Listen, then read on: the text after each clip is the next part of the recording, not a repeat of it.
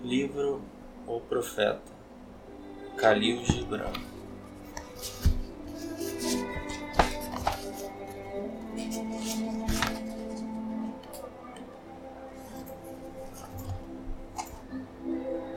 Al-Mustafa, o escolhido e o amado, o qual era um alvorecer em seu próprio dia, aguardara doze anos na cidade de Orfalese pela chegada do navio que o levaria de volta à ilha onde nascera.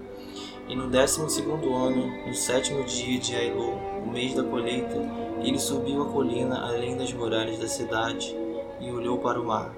E eis que avistou seu navio aproximando-se com a bruma. Então os portões de seu coração abriram-se, no ímpeto, e seu júbilo atravessou para muito além daquele mar e ele fechou seus olhos e orou com a alma silenciosa. Mas quando desceu a colina, uma tristeza o abateu, e ele ponderou em seu coração: Como posso partir em paz e sem tristeza? Não, jamais deixarei esta cidade sem levar um ferimento na alma.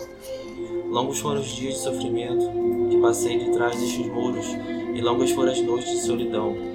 E quem pode abandonar sua dor e sua solitude sem sentir pesar? Muitos fragmentos de meu espírito dispersei por estas ruas, e muitas são as crianças de minha saudade, que caminham nuas por entre estas colinas. Eu não posso afastar-me delas sem sentir peso ou dor na consciência. Não é uma antiga, não é uma antiga vestimenta da qual me livro hoje, mas sim uma pele que rasgo com minhas próprias mãos. Da mesma forma, não é um pensamento que deixo para trás, mas sim um coração embelecido embelecido pela fome e pela sede. Contudo, não posso permanecer por muito tempo. O mar que a todo invoca chama por mim e eu devo embarcar, pois ficar, embora as horas ardam na noite, é congelar e cristalizar-me ficando preso ao molde. Gostaria de levar comigo tudo que aqui se encontra, mas como poderia? Uma voz não pode carregar consigo a língua e os lábios que lhes deram asas. Ela deve percorrer solitária o éter e solitária em seu ninho deve a águia voar para além do sol. Ao alcançar o sopé da colina, ele voltou-se novamente em direção ao mar, e viu seu navio aproximando-se do porto, e em sua proa os marinheiros e os homens de sua terra. E sua alma gritou para eles e disse: Filhos de minha velha mãe, vós que viajais sobre as marés, quantas vezes haveis velejado em meus sonhos, e agora vindes em minha vigília, a qual é meu sonhar mais profundo. Estou pronto para partir, e minha ânsia repleta de velas espera pelo vento. Apenas mais um alento, inalarei deste ar tranquilo, apenas mais um olhar carinhoso lançarei para trás. E então me estabelecerei entre vós, um navegador entre navegadores, e tu, vasto mar, mãe mergulhada em sono profundo, a qual ao mesmo tempo é paz e liberdade para o rio e para a corrente. Apenas mais uma volta fará esta corrente, apenas mais um murmúrio nesta senda, e então me lançarei a ti, uma gota infinita num oceano infinito. E enquanto caminhava, ele avistava ao longe homens e mulheres abandonando seus campos e vinhedos e correndo em direção aos portões da cidade. E ouviu suas vozes chamando por seu nome, e bradando de campo em campo, anunciando um ao outro a chegada de seu navio. E disse para si mesmo: Deverá o dia da separação ser o dia da união? E por acaso revelar-se-á que meu anoitecer era na verdade minha aurora? E o que proferirei àquele que abandonou seu arado no meio do caminho, ou para aquele que parou o lagar de seu vinho? Tornar-se-á meu coração uma árvore carregada de frutos, os quais poderei recolher e oferecer-lhes? Serei eu uma harpa, de modo que as mãos do poderoso possam tocar-me, ou uma flauta, para que o seu sopro possa passar através de mim?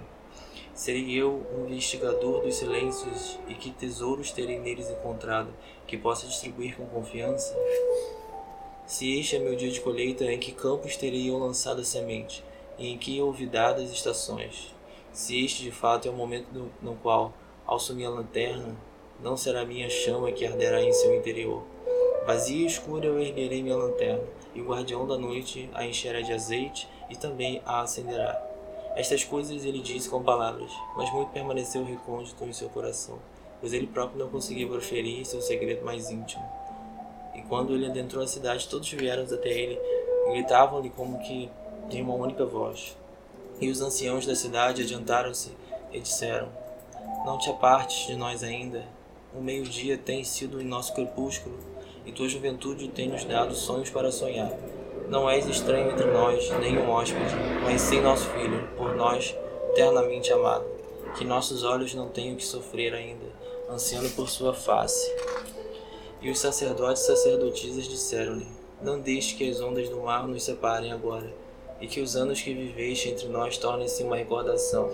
Tu caminhaste entre nós como um espírito, e tua sombra foi uma luz sobre nossas faces.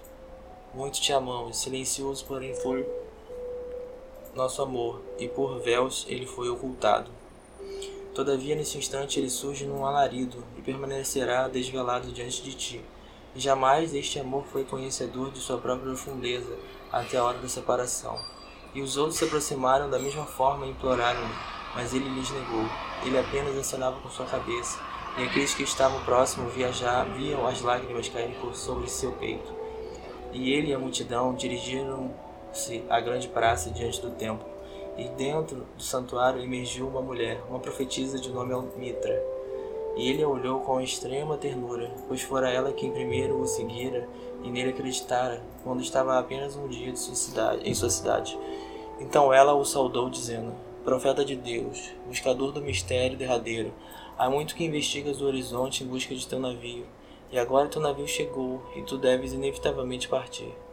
Profunda é a saudade que sentes pela terra de tuas recordações, morada de teus maiores anseios, e o nosso amor não seria capaz de constranger-te nem nossas carências de reter-te.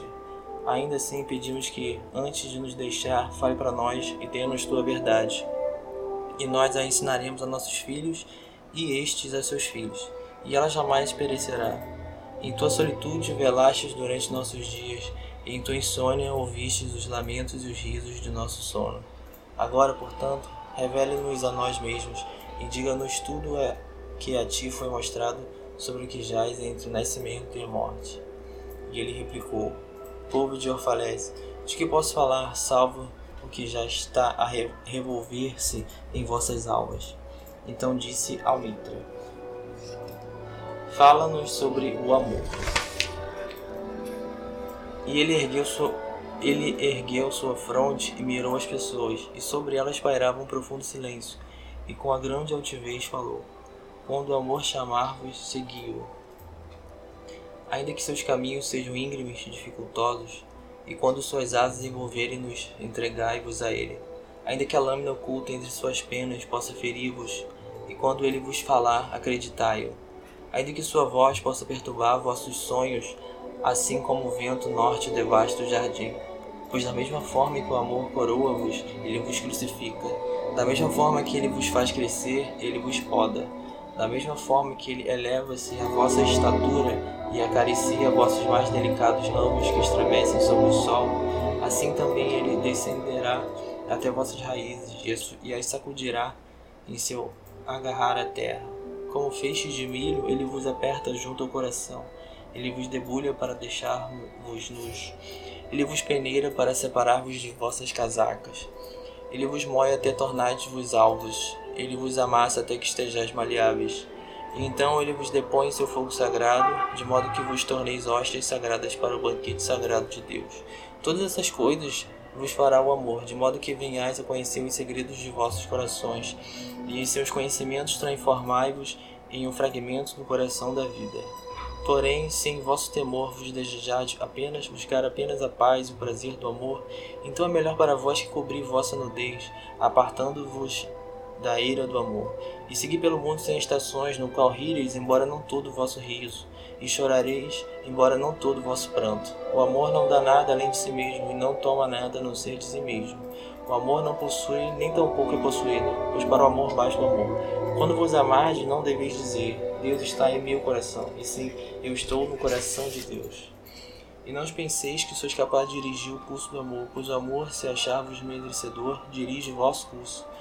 O amor não deseja senão realizar a si mesmo. Se vós, porém, amais e inevitavelmente possuís desejos, que estes sejam vossos desejos, de dissolver-vos e tornar-vos um ligeiro riacho, o qual entoa melodia pela noite, de sentirdes dor de tanta ternura, de ser desferidos por vosso próprio entendimento do amor, e de sangrar desejosa e alegremente, de acordar de manhã com o coração atingido, de agradecer por mais um dia de encantamento, de repousar ao meio-dia e meditar sobre o êxtase do amor, de retornar ao lar anoitecer repleto de gratidão, e de, e de então deitar-se com, com uma oração ao ente amado em vosso coração, e uma canção de louvor em vossos lábios.